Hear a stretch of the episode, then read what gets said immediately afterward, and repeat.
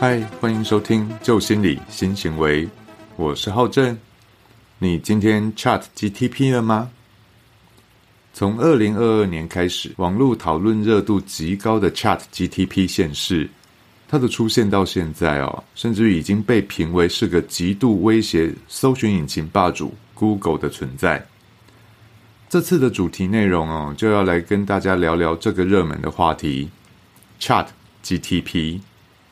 这集的节目，我们也做了一些不同的尝试和挑战哦。那究竟是什么尝试和挑战呢？请务必听到最后哦。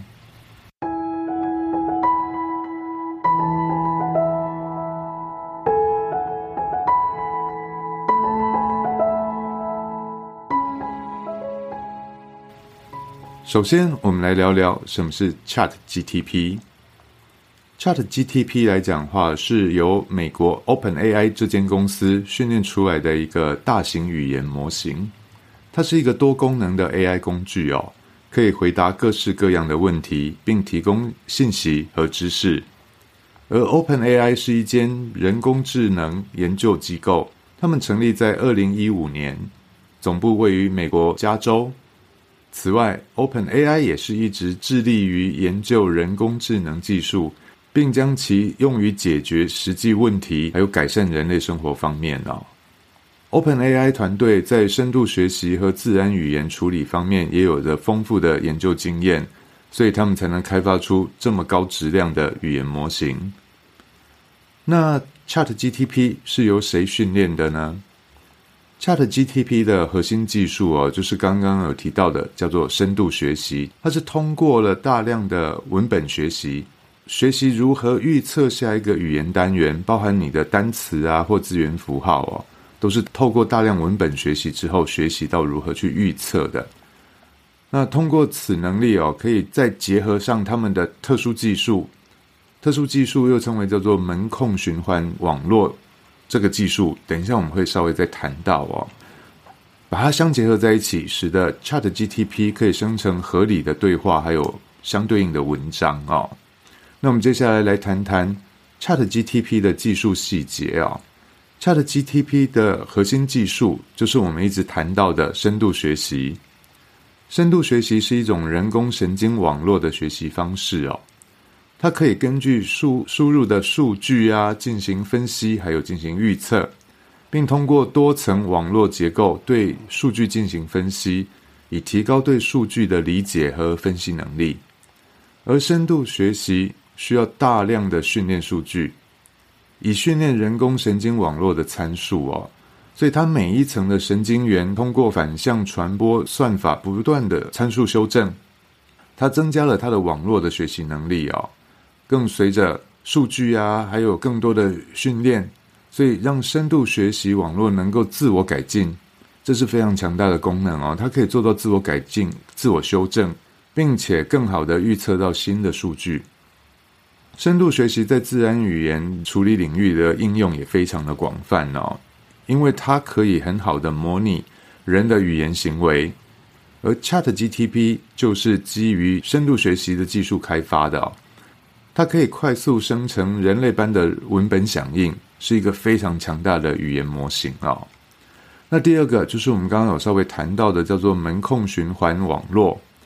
Chat GTP 它是基于一个叫做 Transformer 的模型建构的啊，那它当中包含了一个所谓的门控循环网络，叫 Gated Recurrent Unit 技术，简称就叫做 GRU。GRU 来讲的话，是一种循环神经网络结构哦，它在传统的循环神经网络的基础上加上了门控机制，而这两个门控机制哦，可以称为叫做更新门跟重置门。用来控制隐藏状态的更新哦，所以它能够更好、更快的去捕捉到序列当中的长期依赖关系。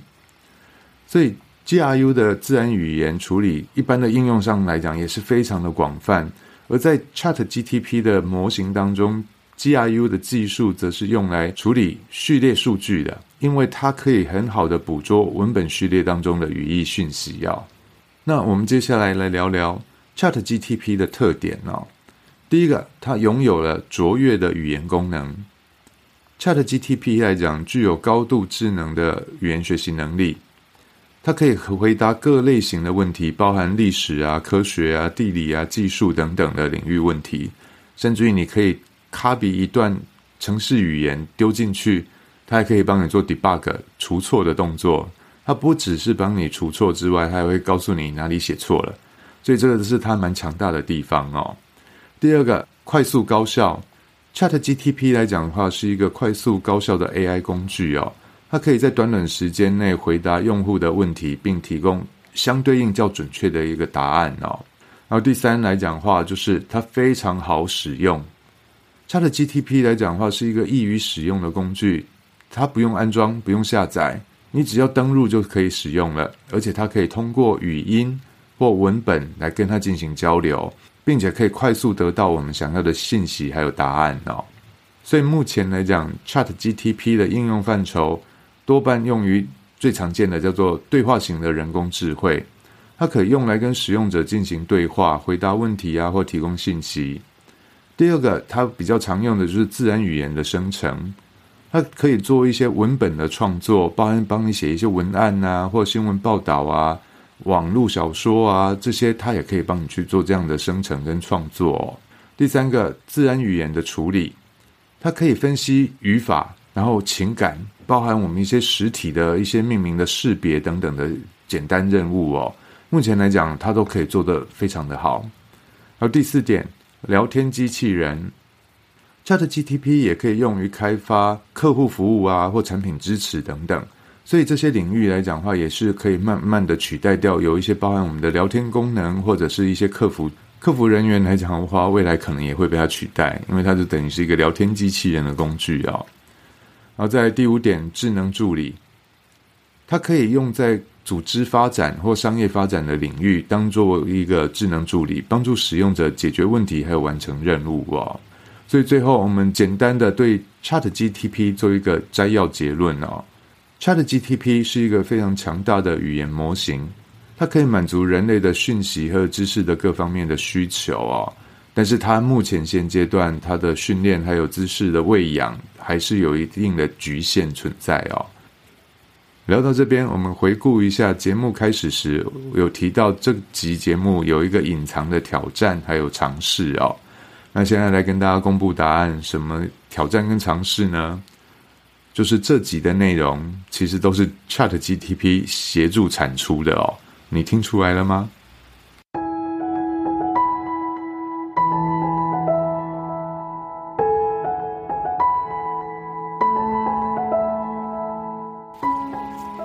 针对这集内容，简单做个 summary 跟个人意见的分享哦。第一点，Chat GTP 是个预先训练的模型。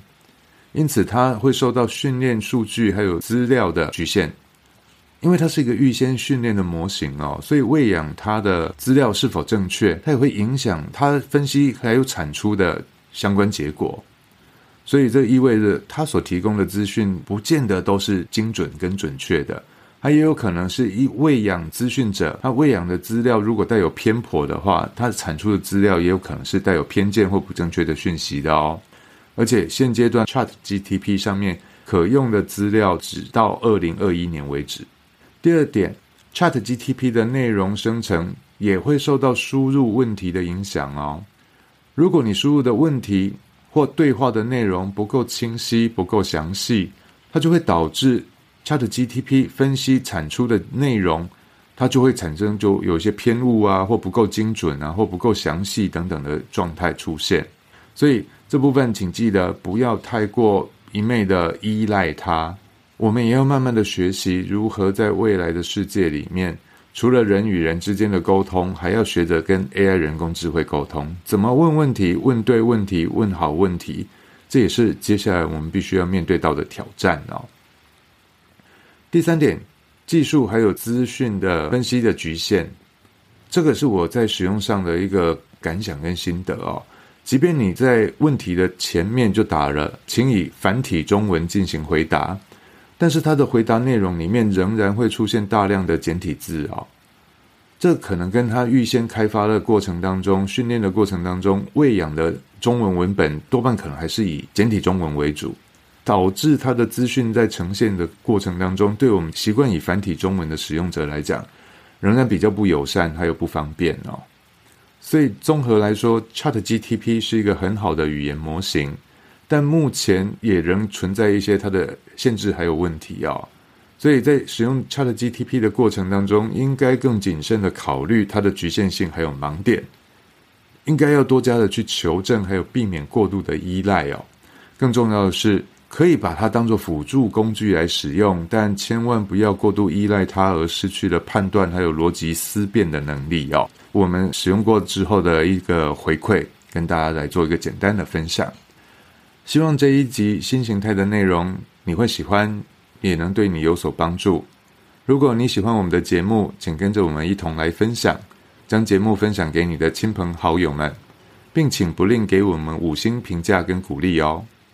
未来将持续分享更多生活案例、技巧，还有有趣的议题，让我们一起研究心理。改变行为，从新思维开始，旧心理新行为。我们下次再见喽，拜拜。